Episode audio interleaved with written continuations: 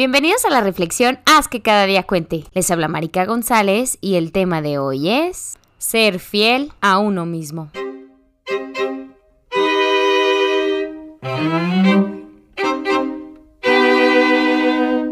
Ser fiel a uno mismo. Vaya frase, se encuentra en libros, audios gurús e incluso en las galletas de la fortuna. Y al final no existe una fórmula mágica para cumplirla. Para mí ha sido un tema de sube y bajas, como una montaña rusa a través de mi vida, etapas en las que he tenido que negarme a mí misma para cumplir los estándares de lo que se esperaba de mí, ya sea en la casa, la escuela o los círculos sociales. Muchas otras me perdí a mí misma, pero a pesar de ese camino, he llegado a un momento en donde ser yo, genuinamente yo, es mi bandera en el día a día. No puedo decirte que es fácil. Creo que todos los días seguimos conociéndonos y que tal vez nunca dejaremos de hacerlo. También que siempre seremos juzgados por aquellos que no concuerdan con nuestra forma de ser, con brillar, siendo quienes somos, sin tener que opacarnos para cumplir el deber ser de la sociedad. Todo el tiempo encontraremos a personas que no estén de acuerdo o les moleste como somos. Algunas veces nuestras cualidades y otras nuestras sombras.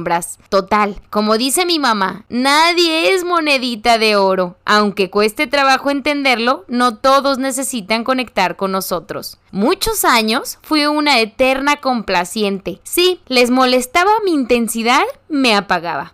Si no les gustaba mi voz, me sentía insegura de usarla. Ejemplos que suenan pequeños, pero para una persona como yo es como amputarle un brazo. Pienso que mi voz, tanto en sonido como en palabra, son parte de mi esencia, junto con esa intensidad que se transmite en pasión por lo que hago, por lo que creo y a quien quiero. Claro, todo con justa medida, porque todos sabemos que los excesos son malos. La realidad es que si eres como yo, en algún momento o por alguna persona, has tenido que cambiar tus gustos, tu forma de hablar, pensar, vestir o incluso tu forma de ser. Qué equivocada estaba aquella canción de Yo por él, esa canción de Irán del Castillo que profesaba una devoción tan grande a alguien que estaba dispuesta a perderse a sí misma, entregando todo lo que es para ser querida. No, no tienes que dejar de ser para ser querida, no tienes que dejar de ser para pertenecer, porque si no es para ti, como en un rompecabezas tu lugar, tu persona está en otro lugar. Tarda en encontrarlo, pero en él te aseguro que serás más libre, sabiéndote en paz con tu esencia, con quien eres. Ser auténtico en estos tiempos es difícil, con tantas vidas perfectas, con tantos deberías de,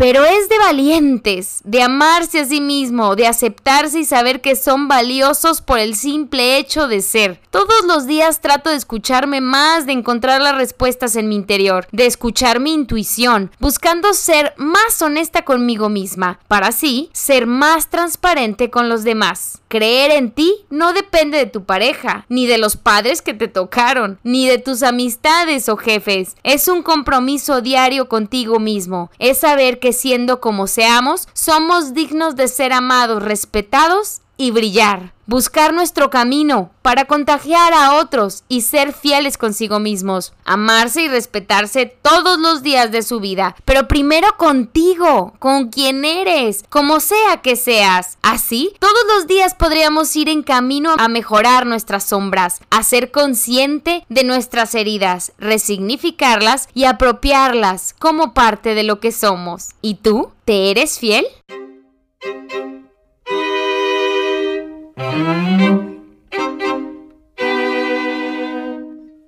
Esta ha sido la reflexión Haz que cada día cuente. Les habla Marica González y si te gustó, te pido me ayudes compartiéndolo, darle like o comentándolo. Me encantaría saber tu opinión. Sígueme en Instagram como Marica Glesasco. Nos escuchamos pronto.